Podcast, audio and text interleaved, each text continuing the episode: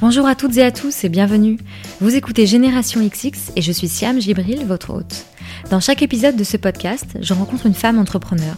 On parle de son parcours, de sa personnalité et j'espère que cela vous donnera envie d'en savoir plus sur ce qu'elle a fait, mais aussi vous inspirera à mener à bien vos projets et à croire en vos idées. Aujourd'hui, j'ai le plaisir de vous faire rencontrer Mathilde Cabanas, artiste, illustratrice, créatrice de la marque qui porte son nom, Mathilde Cabanas, qui propose de la papeterie, des affiches, de la vaisselle, des t-shirts imprimés, bref, plein de jolies choses à offrir ou à vous offrir que vous pouvez découvrir sur son site mathildecabanas.com. Mathilde a fait connaître ses talents d'illustratrice grâce à un motif qu'elle a créé, le bisou. Vous l'avez peut-être déjà vu, c'est un petit cœur rouge au-dessus duquel il est écrit bisou en cursive. Grâce à ce motif, Mathilde a collaboré avec de nombreuses marques, dont Balzac Paris ou encore la marque de chaussures Veja. Dans cet épisode, Mathilde partage avec nous l'héritage artistique qu'elle a reçu de sa famille et ses projets pour la marque Mathilde Cabanas. On parle aussi d'ambition, d'argent et de comment assumer en avoir ou en vouloir. Depuis notre enregistrement, Mathilde a sorti un livre pour enfants qu'elle co-signe avec Alexandra Remise et qui s'appelle Mes petits jouets aux éditions Marcel et Joachim. Je vous mettrai le lien sur générationxx.fr rubrique podcast avec le reste des infos de l'épisode. Très bonne écoute Bonjour Mathilde. Bonjour Siam. Merci beaucoup d'être euh, dans le podcast. Pour commencer, je voulais parler de ta famille. J'ai lu que ton papa était aquarelliste et que ton frère était graphiste. Et du coup, je voulais te demander si tu avais, dans ton éducation, été sensibilisée à l'art ou est-ce que c'est quelque chose que tu as découvert toute seule? C'est sûr que j'étais sensibilisée à l'art. J'ai toujours vu mon papa euh, dessiner euh, sur la table du salon c'était marrant. Enfin, fallait vraiment pas qu'on touche à la table parce que c'est très précis son travail, contrairement à moi. Il est aquarelliste, c'est pas mal d'architecture. Il fait des, des paysages. Euh, il peint euh, Nantes en, en, particulier et un petit peu euh, la côte. Et voilà, donc comme c'était très précis, fallait surtout pas qu'on bouge ou qu'on fasse euh, de bêtises à côté. Donc ça, je pense que ça, forcément, t'es dans un, environnement, euh, tu vois de la peinture, mm. tu vois ton ton père travailler là-dessus. Enfin, c'est forcément, je pense que ça te conditionne un peu. Et mon frère a toujours dessiné, mon grand frère. Il a fait une école de d'art graphique à Paris. Et là, il est graphiste, mais plus dans le web, il a fait une application d'ailleurs qui s'appelle Battle Paris et c'est assez euh, c'est assez marrant. Tu dois conquérir euh, des quartiers de Paris et euh, voilà. En tout cas, on est créa dans la famille, ça c'est sûr. Donc toi, tu as suivi des études d'art graphique. Qu'est-ce que tu voulais faire quand tu as commencé tes études? Comment tu te voyais? En fait, j'ai fait un bac général. J'avais toujours en tête d'être artiste. Bah, c'était super difficile et que j'allais pas gagner ma vie en étant artiste. Donc j'ai fait une prépa d'art appliqué un peu euh, sans savoir euh, ce que j'allais faire plus tard. Et du coup, je me suis dit, bon, un quand même des métiers euh, qui touchent à l'art et qui, qui te permettent de gagner ta vie, c'est graphiste. Donc j'ai fait une école ensuite de communication visuelle, ce qui était pas mal parce que ça m'a permis de d'apprendre, tu vois, euh, des logiciels, enfin d'avoir quand même euh, un savoir-faire. Genre, je sais utiliser Photoshop, enfin c'est vraiment, on t'apprend des bases quand même importantes. Mais bon, parfois j'étais un peu frustrée par le côté, enfin ouais, académique quoi. Un jour, je me souviens, il y a un prof qui m'avait dit euh, bah c'est bizarre euh, je te sens pas graphiste. Qu'est-ce que tu veux faire plus tard? Et j'étais un peu un peu rebelle et je pense que c'est un peu prétentieux de dire ça mais j'avais dit bah je vais être plasticienne philosophe. Parce qu'en fait ce que je préfère c'est et ça se voit un peu dans mon travail c'est allier des mots ou des phrases un peu optimistes à des des visuels. Donc voilà, c'était un peu mon parcours était pas lisse. Et ensuite euh, j'ai j'ai eu mon diplôme et en fait, je me suis vite rendu compte que les offres d'emploi, euh, surtout quand t'as pas d'expérience, c'est très, c'est un peu ennuyeux quoi. C'est pas excitant, c'est en plus t'as même pas genre un bon salaire euh, qui pourrait t'exciter en te disant ouais c'est pas grave, je gagne bien ma vie quoi. C'est vraiment au ras des pâquerettes et en plus tu fais des trucs. Euh, j'avais passé un entretien, c'était pour faire des maquettes dans des magazines genre Vive le vélo ou genre Cheval Magazine et du coup là grosse descente quoi. Je me suis dit bon bah c'est pas possible j'ai pas fait des études euh, d'art, euh, enfin, j'ai pas fait ce que j'aime, j'ai pas pris cette voie un peu risquée pour faire un truc que j'aime pas. Sinon, j'aurais fait, je sais pas, avocate ou un, truc complètement différent, mais qui m'assure vraiment un, salaire et, tu vois, euh, mm.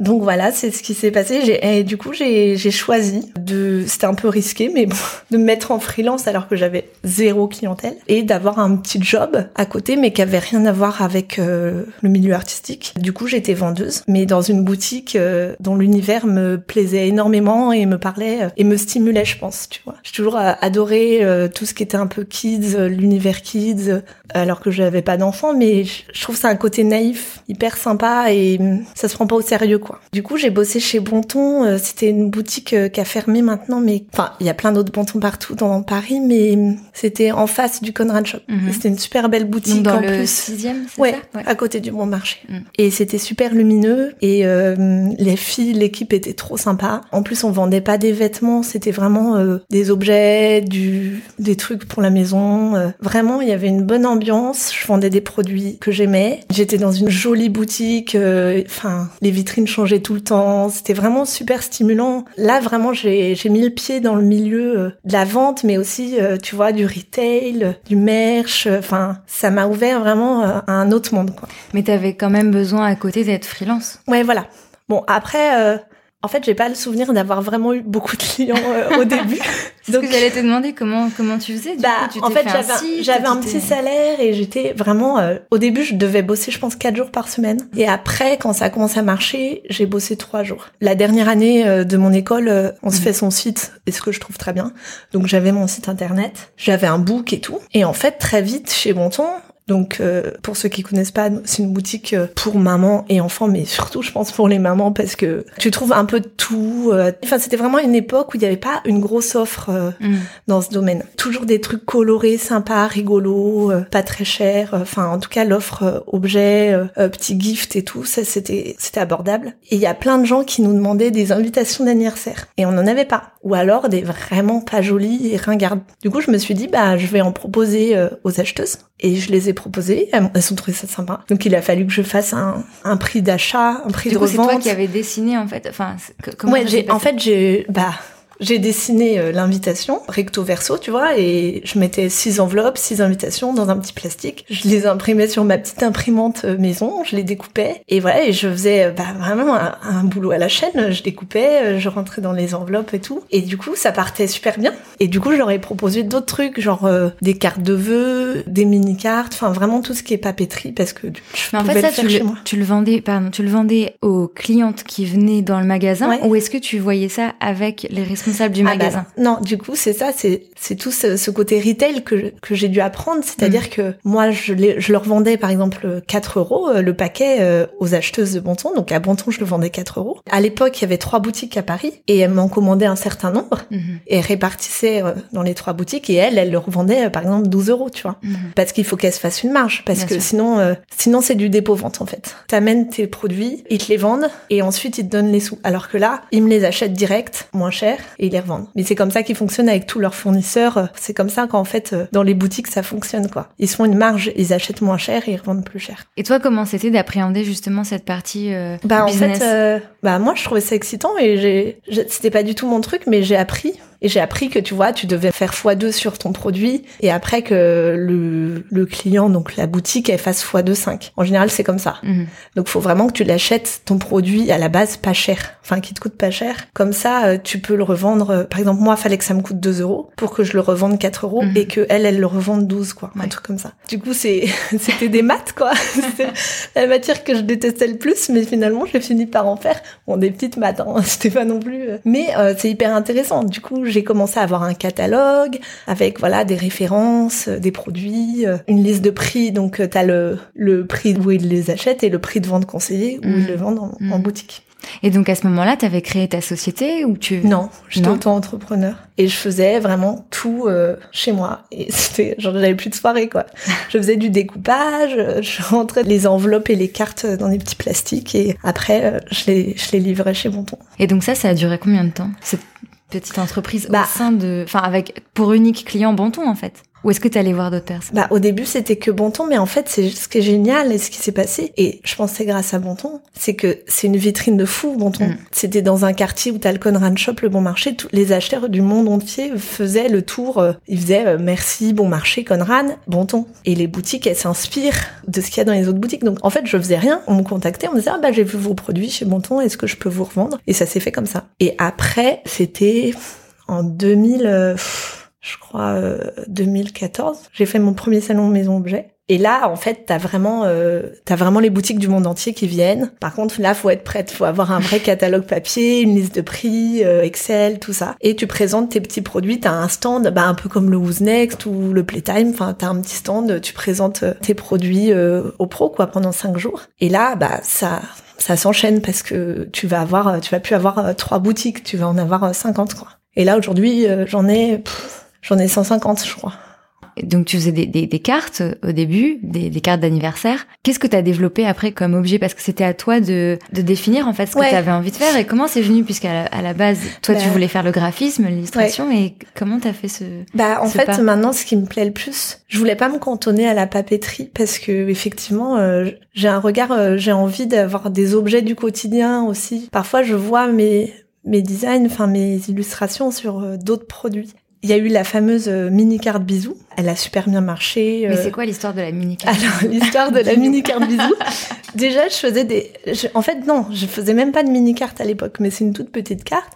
Et en fait, le mot bisou, je le trouvais hyper tendre, euh, hyper facile. Je trouvais que c'est un mot que tout le monde utilise, que voilà, c'est c'est optimiste. Et j'ai juste mis un petit cœur en dessous, mais le truc minimaliste au possible sur une mini carte avec une mini enveloppe. Mais le côté tout petit, je pense que il y avait un truc, ça, ça a super bien marché et surtout que bisou, bah tu peux l'offrir euh, pour un anniversaire, pour dire je t'aime, pour dire désolé, pour dire merci. Enfin, le bisou, il marche tout le temps. C'est pas comme euh, joyeux Noël ou bon Mhm. anniversaire. Enfin, Mhm. c'est vraiment un petit mot. Et en plus, c'est français, tu vois. C'est les étrangers, ils aiment bien aussi. Donc du coup ta petite carte bisou, t'en as fabriqué plein et elle s'est retrouvée dans plein de boutiques. Voilà. Et ça, ça a cartonné. Bah, ça a cartonné. Et donc ensuite, il y a eu la collab avec Balzac, donc en 2014. On a fait un t-shirt bisou.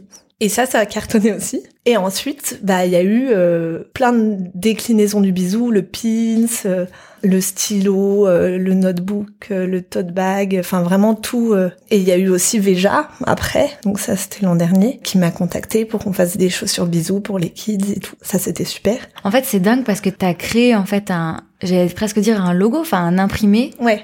qu'on a identifié tout de suite à toi. Enfin, tout de suite, je Ouais. sais pas, mais en tout cas, on savait que l'imprimé bisou, c'était l'imprimé de Mathilde Cabanas. Et après, toutes ces marques sont, sont venues te voir pour utiliser, en fait, ce dessin. Mais c'est une question très euh, naïve. Ça se protège, un dessin? Comment tu, comment Alors, tu en dis ça? fait, C'est moi euh, qui ai créé cette façon d'écrire bisou avec ce cœur Ouais. en dessous, tu vois? En Comment fait, ça c'est assez, c'est assez simple. Au moment de la collab avec Balzac, j'ai quand même senti qu'il y avait un truc qui se passait autour du bisou et qu'il fallait quand même que je le protège. Donc je l'ai envoyé en enveloppe solo à l'INPI. Mhm. L'enveloppe solo, c'est en gros sur un- une feuille ou plusieurs feuilles, t'écris euh, ce qui fait que ça, c'est ton dessin. Tu le mets dans deux, deux enveloppes, t'en conserves une et t'en envoies une à l'INPI. Et euh, en fait, après, je me suis rendu compte que ça servait à rien. Je veux pas euh, décourager les gens de faire ça parce que je pense que juridiquement, quand tu vas euh, au procès et tout, peut-être que ça sert. Mais en gros, tu te fais copier, tu dis bah non, moi je l'ai mis sous enveloppe solo et tout. Et ben, enfin, moi, je me suis vraiment rendu compte que ça servait à rien d'avoir fait ça. C'est le moyen le plus économique. Après, tu peux déposer ton logo en tant que marque, ce que j'ai fait beaucoup plus tard après m'être fait copier. Et là, euh, là, je pense que ça a plus de, ça a plus de valeur, mais ça coûte plus cher aussi. Euh, C'est voilà, se protéger, c'est important, mais euh, faut, faut se dire aussi que parfois ça sert pas à grand chose, quoi. À quel moment t'as quitté ton job chez Bonton Bah assez tard, euh, en 2015, euh, donc euh, il y a trois ans. Mm. En fait, mon mec a été muté à Nantes, donc euh, je l'ai suivi et les loyers sont moins chers. Voilà, j'ai plus besoin d'avoir ce job là mi-temps et c'est à partir de là où ça a vraiment décollé en plus parce que euh, je pouvais me consacrer à 100% à mon entreprise et j'avais de la place. Enfin, c'était autre chose. J'ai pu faire appel à un ESAT, donc c'est des ateliers euh, de travailleurs handicapés qui eux emballaient mes cartes. Donc euh, ça, ça m'a sauvé la vie parce que j'en pouvais plus. Et voilà, ça s'est fait assez naturellement. Et mais je pense que le fait de déménager, ça a vraiment créé un déclic et, et le fait aussi surtout d'être à 100% sur sur l'entreprise ça a tout changé quoi. Et pendant combien de temps t'es restée seule Aujourd'hui t'as une associée, donc ça reste une petite équipe. Ouais. Mais euh, comment ça s'est passé justement ce moment où t'es passé à 100% dessus? Est-ce que t'étais submergée? Parce qu'en même temps tu commençais à être euh, de plus en plus connue, on venait te chercher. Comment t'as as géré ce passage? C'est vrai qu'être seule, surtout pendant les salons, c'est c'est pas facile parce que t'as envie de partager les bons moments, les mais même les moments de galère et tout. Euh, même si t'as ta famille, euh, des amis et tout, c'est pas pareil que quelqu'un avec qui tu partages tout et et qui est autant euh, dans l'entreprise que toi. Du coup, j'ai eu un un petit enfin j'ai réalisé euh, un moment que qu'il fallait que je m'associe. Aussi parce que j'ai une copine qui était toute seule et qui avait sa boîte et qui s'était associée et je voyais bien que ça changeait tout. Et moi j'étais complètement prête euh, même si j'avais fondé l'entreprise j'étais complètement prête à, à vendre mes départs de, de l'entreprise à quelqu'un et en fait, euh, c'est une fille que j'ai rencontrée chez Bonton, avec qui on, est devenus amis. Et il y avait un truc, enfin, je sentais qu'elle était vraiment à fond derrière moi. Tous les produits que je sortais, elle était fan. Euh, enfin, elle croyait aux produits, elle croyait euh, à la boîte. Donc, je lui ai proposé qu'on s'associe. À l'époque, elle était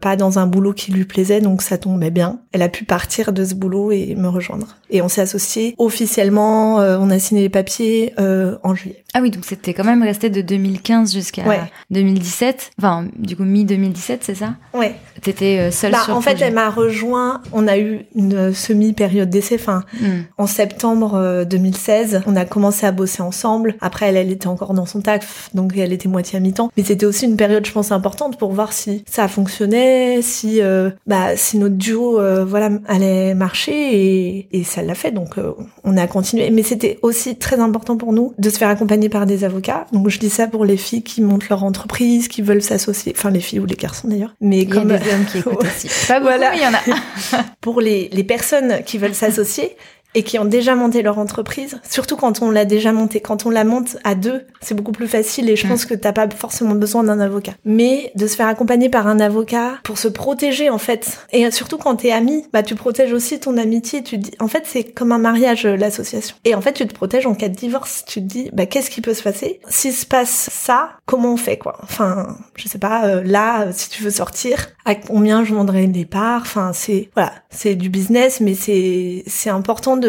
bien se préparer en fait. Et après, du coup, tout de suite été à l'aise avec ça? Ouais, mais en plus, Alex, euh, donc mon associé, quand j'en ai parlé, elle m'a dit euh, sur le principe, euh, je crois qu'elle m'a tout de suite dit oui quand je lui ai demandé qu'on s'associe, parce que je pense qu'elle avait vraiment envie de, de faire un truc par elle-même. Mais elle m'a tout de suite dit aussi, par contre, je veux, euh, et je l'ai pas du tout mal pris, je veux en parler à des avocats, je veux être accompagnée par des gens qui savent vraiment ce qu'ils font. Parce que nous, on était un peu en mode, bah trop bien, euh, mm.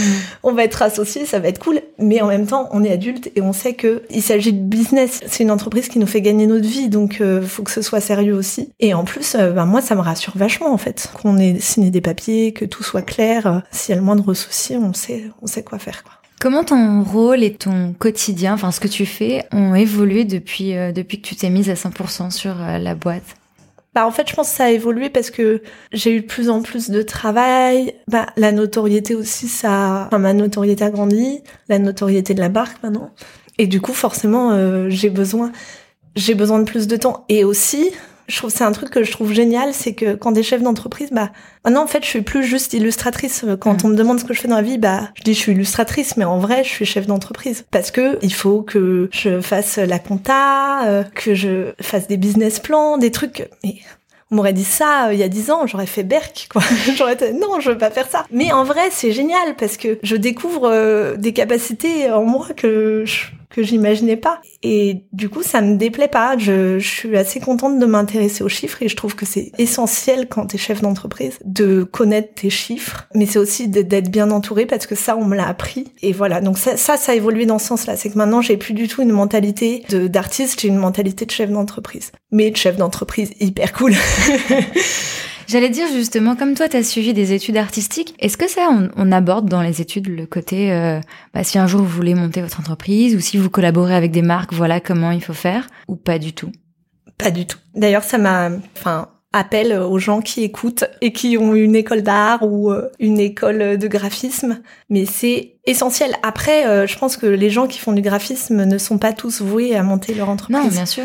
Mais euh, je ne savais pas comment faire une liste de prix. Je n'ai jamais su comment utiliser Excel. Je pense que d'ailleurs je vais faire une formation pour. Euh, là, je sais utiliser, mais je pense que je pourrais encore mieux connaître le logiciel. Et en plus, c'est un truc avant qui me dégoûtait. Et maintenant, euh, je me dis c'est génial. Enfin, ça fait des trucs de fou. Tu, ça calcule tout. Euh, ça fait des trucs à ta place. Donc vraiment, euh, voilà, les, les gens qui écoutent et qui ont une, une école, c'est hyper important de préparer les élèves à pouvoir se débrouiller tout seul euh, par la suite. Il y a ça, euh, utiliser des logiciels de, de compta, euh, et puis même donner des conseils. Je pense que même si on n'est pas forcément doué en compta, et eh ben pouvoir dire aux élèves, vous pouvez vous faire accompagner par un comptable. Hmm. C'est dingue quand même que les formations elles soient si, tu vois, compartimentées quoi. Ouais, mais moi on m'a appris des trucs complètement inutiles. Bah après, ça a peut-être été utile à d'autres élèves, hein, je sais pas. Et je me dis, mais rien que faire une facture quand t'es en auto-entrepreneur et que t'es graphiste, donc là, vraiment, on est pile dans le sujet. Mes études étaient faites pour ça à la base. Je n'ai jamais appris à faire une facture. J'ai dû demander à mon frère un modèle de facture. J'étais là, je savais même pas ce que c'était qu'un numéro de TVA ou de sirette, quoi. Donc vraiment, il y, a un, problème, euh, je trouve, à ce niveau-là. Ouais. Tu disais tout à l'heure, euh, maintenant que je suis chef d'entreprise, euh, j'imagine la vision de ma marque. Justement, comment tu l'as définie ta vision? Comment tu imagines ce que tu as envie de devenir? Parce que je pense qu'il y a un côté assez vertigineux de tout est possible. Tu peux tout faire, tu peux faire plein de produits, tu peux aller dans tous les sens. Comment tu choisis ta direction? Ça, c'est un vrai sujet aussi parce que nous, on a une marque un peu ovni. Je vois sur le salon, tu as plein de marques monoproduits. Euh, nous, c'est une marque euh, d'illustratrice, enfin d'illustration. J'ai commencé par la papeterie, mais maintenant ça part un peu dans tous les sens. Mais en même temps, on garde cette vision que on veut faire du gift, on veut faire euh, des petits cadeaux à moins de 10 euros, voire moins de 50 quand on fait des, des plus gros trucs. Et voilà, et je pense qu'en fait, la ligne conductrice de la marque, bah, c'est mon trait, en fait. C'est, c'est juste que c'est mes illustrations. Mais après, j'ai fait, euh, là, euh, un set vaisselle pour les enfants. On sort une collab avec Minois, tu sais, les, les soins pour, euh, mhm. pour bébés, enfin, pour enfants. Je pense qu'en fait, on va vers des marques qui nous correspondent. Et ensuite, bah, par exemple, là, on a fait des petites bougies avec Minois. J'ai, enfin, j'ai illustré les bougies. Ça m'embêterait et je m'ennuierais de faire un seul produit ou un seul type de produit. Et je suis contente aussi parce que du coup, je suis pas bloquée. Là, euh, quand on fait maison objet, les clients, c'est des concept stores. Donc de base, ils vendent euh, tout un tas de produits différents. Donc j'imagine un peu en fait le genre de produit que je voudrais acheter si je voulais faire un petit cadeau. Voilà. tu parlais là du salon maison et objets où tu es euh, en ce moment puisque je, je t'ai prise en otage alors tu dois aller démonter ton stand. ouais, c'est c'est un peu speed mais en même temps c'est des c'est des moments sympas.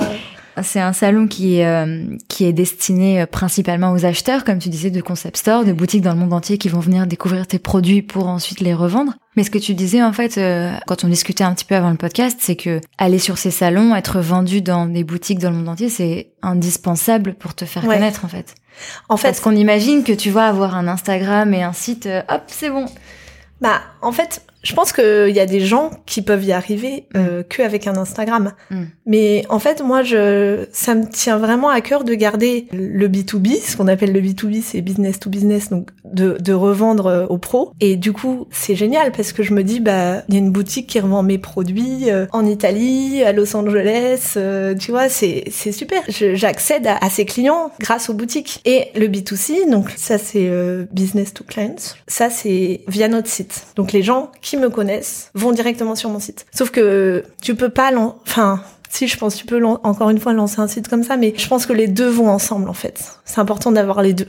Tu me disais aussi que quelque chose qui était important pour toi, c'était la transparence et vraiment définir les valeurs de ta marque. D'autant que ta marque porte ton nom Donc du coup, c'est est-ce que ça, ça t'ajoute une petite, euh, je sais pas si c'est une pression, mais euh, ça doit vraiment représenter ce que ce que toi tu es, quoi. Bah c'est sûr que j'ai pas envie de décevoir les gens. Quand il y a des gens qui reçoivent euh, des clients qui reçoivent des produits abîmés ou ils sont pas contents, ça me touche encore. Je pense qu'il y a un moment où j'aurais peut-être des employés qui s'occuperont du service client et j'arriverai à me détacher de ça, mais j'ai vraiment envie que les gens soient contents de leurs produits. Donc je fais tout pour que la qualité soit au rendez-vous et aussi j'essaye d'être transparente sur euh, là où je produis euh, mes articles. Il y a certains articles que je fais en Asie, j'ai aucun problème à le dire. Tout ce qui est pins, euh, masking tape, c'est des trucs qui sont clairement impossibles à faire en France. J'ai cherché des entreprises, elles sous-traitent tout en Asie. Donc je suis transparente là-dessus, je demande des photos de l'usine. j'ai une relation assez proche, c'est toujours les mêmes voilà, les mêmes fournisseurs en général à qui je fais appel. Voilà, je suis transparente là-dessus. À côté de ça, ils achètent un produit fait par une illustratrice qui va être créé, designé en France, emballé en France enfin conditionné en France, c'est vraiment, je pense, une autre démarche que d'aller acheter, euh, voilà, chez Ma ou chez Tiger. Enfin, et quand ils achètent ce produit, ils contribuent aussi au développement de la marque. C'est-à-dire que j'ai aussi d'autres produits qui sont faits en France ou au Portugal et qui me rapportent moins d'argent,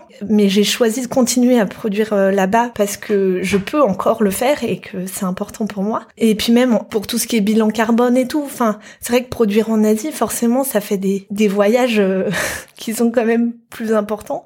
Euh, pour certains produits, j'ai pas le choix. Et comme je te disais, j'ai envie de continuer à développer et de pas me cantonner à la papeterie, donc j'ai pas le choix aussi de faire dans d'autres pays. Mais euh, voilà, je pense que ça me permet aussi de pouvoir continuer à proposer du made in France, de faire en Asie. C'est des produits sur lesquels je, je vais marger un petit peu plus et je vais marger un petit peu moins sur les produits faits en France. Mais comme ça, ça s'équilibre. Et je pense que les gens comprennent et j'ai aucun problème à dire ça.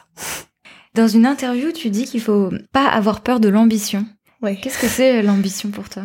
Bah en fait, je trouve que c'est un mot euh, assez euh, mal vu, mm. surtout quand t'es une femme. Et euh, l'autre fois, c'est drôle parce que je me fais accompagner par la CCI, mais il y a ça à Paris aussi, qui, qui accompagne les entreprises, qui les aide mm. à se développer, qui leur permettent d'avoir des parrains, marraines, chefs d'entreprise et qui donnent des conseils. Enfin bref. Et la, la personne que j'ai rencontrée, qui était une femme, sur ma carte de visite, il y avait écrit Mathilde Cabanas, fondatrice, et elle m'avait dit, c'est marrant, mais euh, fondatrice, euh, c'est hyper bien que vous ayez mis ça. Les femmes, souvent, elles osent pas mettre ça. Ah et ça m'avait étonnée, parce que effectivement, dès qu'on utilise des mots un petit peu, un petit peu forts comme ça, comme ambitieuse, fondatrice, ça fait bulldog euh, qui veut tout écraser sur son passage, mais en fait pas du tout. Moi je trouve ça génial d'avoir de l'ambition. C'est descriptif pourtant fondatrice bah, en fait. Ouais, fondatrice, oui c'est le cas, je suis fondatrice. Oui. Mais du coup ça m'a étonné qu'elle me dise les femmes n'osent pas mettre fondatrice. C'est un peu bête. Et ambitieuse, c'est pareil. J'étais à une réunion de, femmes entrepreneuses. Fallait donner des mots qui nous caractérisaient. Et j'avais mis ambitieuse. Et j'avais l'impression de paraître,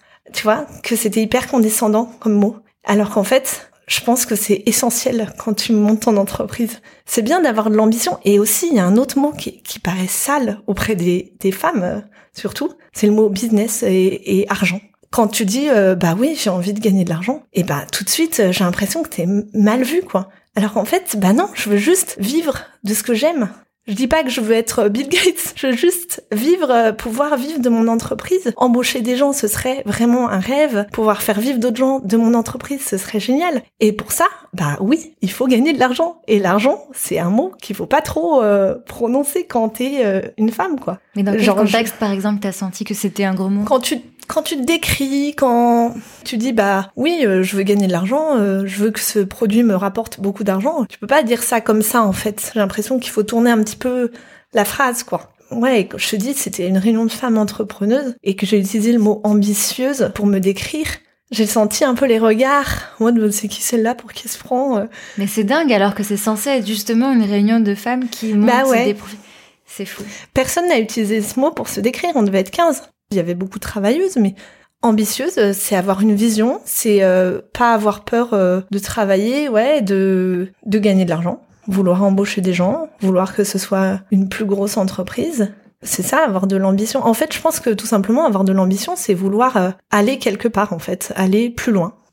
Et le succès, tu le définis comment? Le succès, c'est je sais pas. C'est là où t'emmènes l'ambition? Ouais, je sais pas. Le succès, je pense, à plusieurs niveaux parce que c'est peut-être la reconnaissance, le fait que les gens te connaissent, tu vois, le fait que tes produits marchent. Je pense que l'un ne va pas ne va pas sans l'autre. Enfin, si tu veux euh, emmener ta, marque loin, t'as besoin d'avoir du succès. Et si tu veux, euh, ouais, c'est c'est ça. C'est si tu veux, euh, si t'as de l'ambition, t'as besoin du succès. Est-ce que dans ton parcours euh, depuis depuis que tu t'es lancé, il y a des coups de mou, il y a des coups durs, il y a des moments où t'as envie de jeter l'éponge? Ouais, c'est sûr. C'est sûr qu'il y a des moments pas faciles, mais mais en fait, c'est ça quand tu montes ton entreprise, t'as des sensations fortes en fait. Tu vois, c'est c'est comme une histoire d'amour quoi. En fait, c'est t'as des moments où tu vas être top of the world, euh, génial, tout va bien, la vie est belle. Et il y a des moments où j'arrête tout, c'est fini, j'en peux plus, je suis à bout. Euh. bien sûr, euh, c'est c'est vraiment des, des très très hauts et des très très bas. Bon.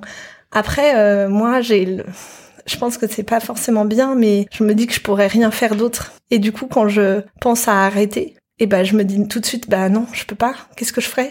Tu vois c'est horrible mais donc en fait cette pensée je la je la chasse assez vite tu parlais de l'argent tout à l'heure, c'est une grosse pression que tu as ressentie ou pas?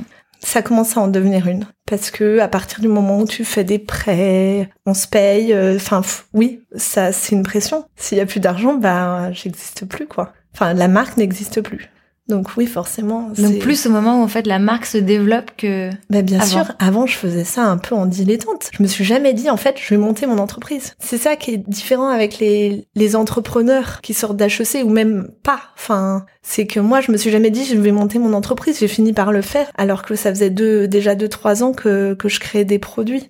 Et en fait, je, euh, je suis ravie de l'avoir fait, mais c'est pas du tout ce à quoi j'aspirais à la base. On parlait aussi tout à l'heure de, de l'art. C'est ce sur quoi on a commencé la conversation. Moi, je voulais te demander ce que tu pensais du talent dans l'art. Est-ce qu'il y a besoin d'avoir du talent? Est-ce que le talent, ça s'apprend? Est-ce que, euh, tu vois, il y a, peut-être des, des gens qui ont envie euh, de s'orienter vers un truc artistique? Bah, toi, t'es illustratrice. Ouais. Est-ce que tu penses que tu avais un talent à la base? Ou est-ce que moi, qui n'ai jamais fait de dessin, demain, tu penses que je peux apprendre? Tu vois, c'est euh... plus là-dessus. Est-ce qu'il y a... Je pense que n'importe qui peut apprendre à dessiner. C'est technique, en fait. Mm. Et moi, euh, enfin, je sais pas si j'avais du talent à la base. En tout cas, à la base, j'avais une sensibilité. Et c'est sûr que je l'ai travaillé. Quand je faisais des dessins nus euh, ou de... Ou de... Le pire, c'est de perspective, la matière que je détestais. Euh, en, prépa, bah c'était dur quoi. Je devais je devais pousser enfin les efforts et tout. Et je pense que ça avec du travail, c'est comme la danse, c'est comme c'est comme le piano, c'est comme un peu toute forme d'art, ça se travaille. Après, il y en a qui sont prédisposés, tu vois. Euh, Picasso, à la base, c'était, je pense que, je sais plus à quel âge, mais je crois qu'à 8 ans, il dessinait déjà comme un ouf. Il faisait des dessins, mais d'une précision hyper aboutie. Et c'est ce qui lui a permis après de devenir, euh, enfin de développer le côté artistique et, et vraiment euh, son univers en fait. Mm. C'est que ça y est, il était pro. Donc qu'est-ce qu'il fait après? Bah, il fait euh, du cubisme, tu vois. Il fait de l'abstrait et c'est ça que je trouve incroyable. Et je pense que quand tu as de la volonté, euh, oui, tu peux super bien dessiner. Après, le talent, c'est subjectif. Quelqu'un peut trouver que j'ai du talent et quelqu'un peut trouver que c'est nul, tu vois. Et comment tu cultives justement ta créativité, ton inspiration? Qu'est-ce qui te nourrit?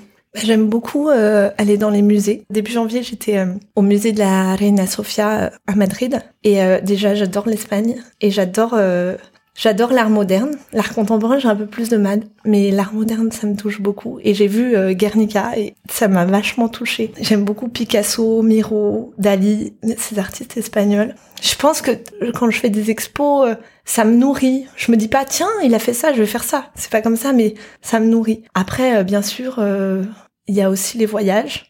Et euh, Internet, forcément, je vais pas le nier. Euh, parfois, tu tombes sur des trucs super sympas. Mais en fait, le musée, j'ai vraiment l'impression que ça va me nourrir d'une autre façon et que je vais juste intégrer des couleurs, des formes qui, qui vont m'inspirer en fait.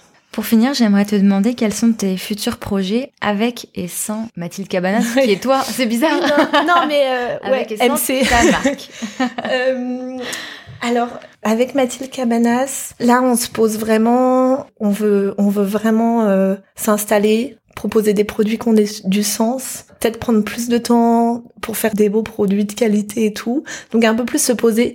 L'an dernier, ça a été l'année des collabs. On a fait un milliard de collabs et là, du coup, on se fait vachement contacter, solliciter pour les collabs. On a envie un peu de ralentir le rythme, de proposer nos propres produits. Donc voilà, on va continuer sur ce rythme. On va sûrement refaire une chasse aux bisous parce que ça, ça nous plaît beaucoup et les gens. Quoi, la chasse aux bisous? En fait, euh, l'année dernière, en février, donc pour le 14 février, donc la nuit du 13 au 14, on avait tagué dans Paris euh, à la craie, je précise, je ne suis pas une vandale. Euh, enfin, c'est pas que je suis pas une vandale, mais c'est juste que c'est biodégradable et que ça s'en va avec la pluie. Euh, des bisous euh, dans tout Paris.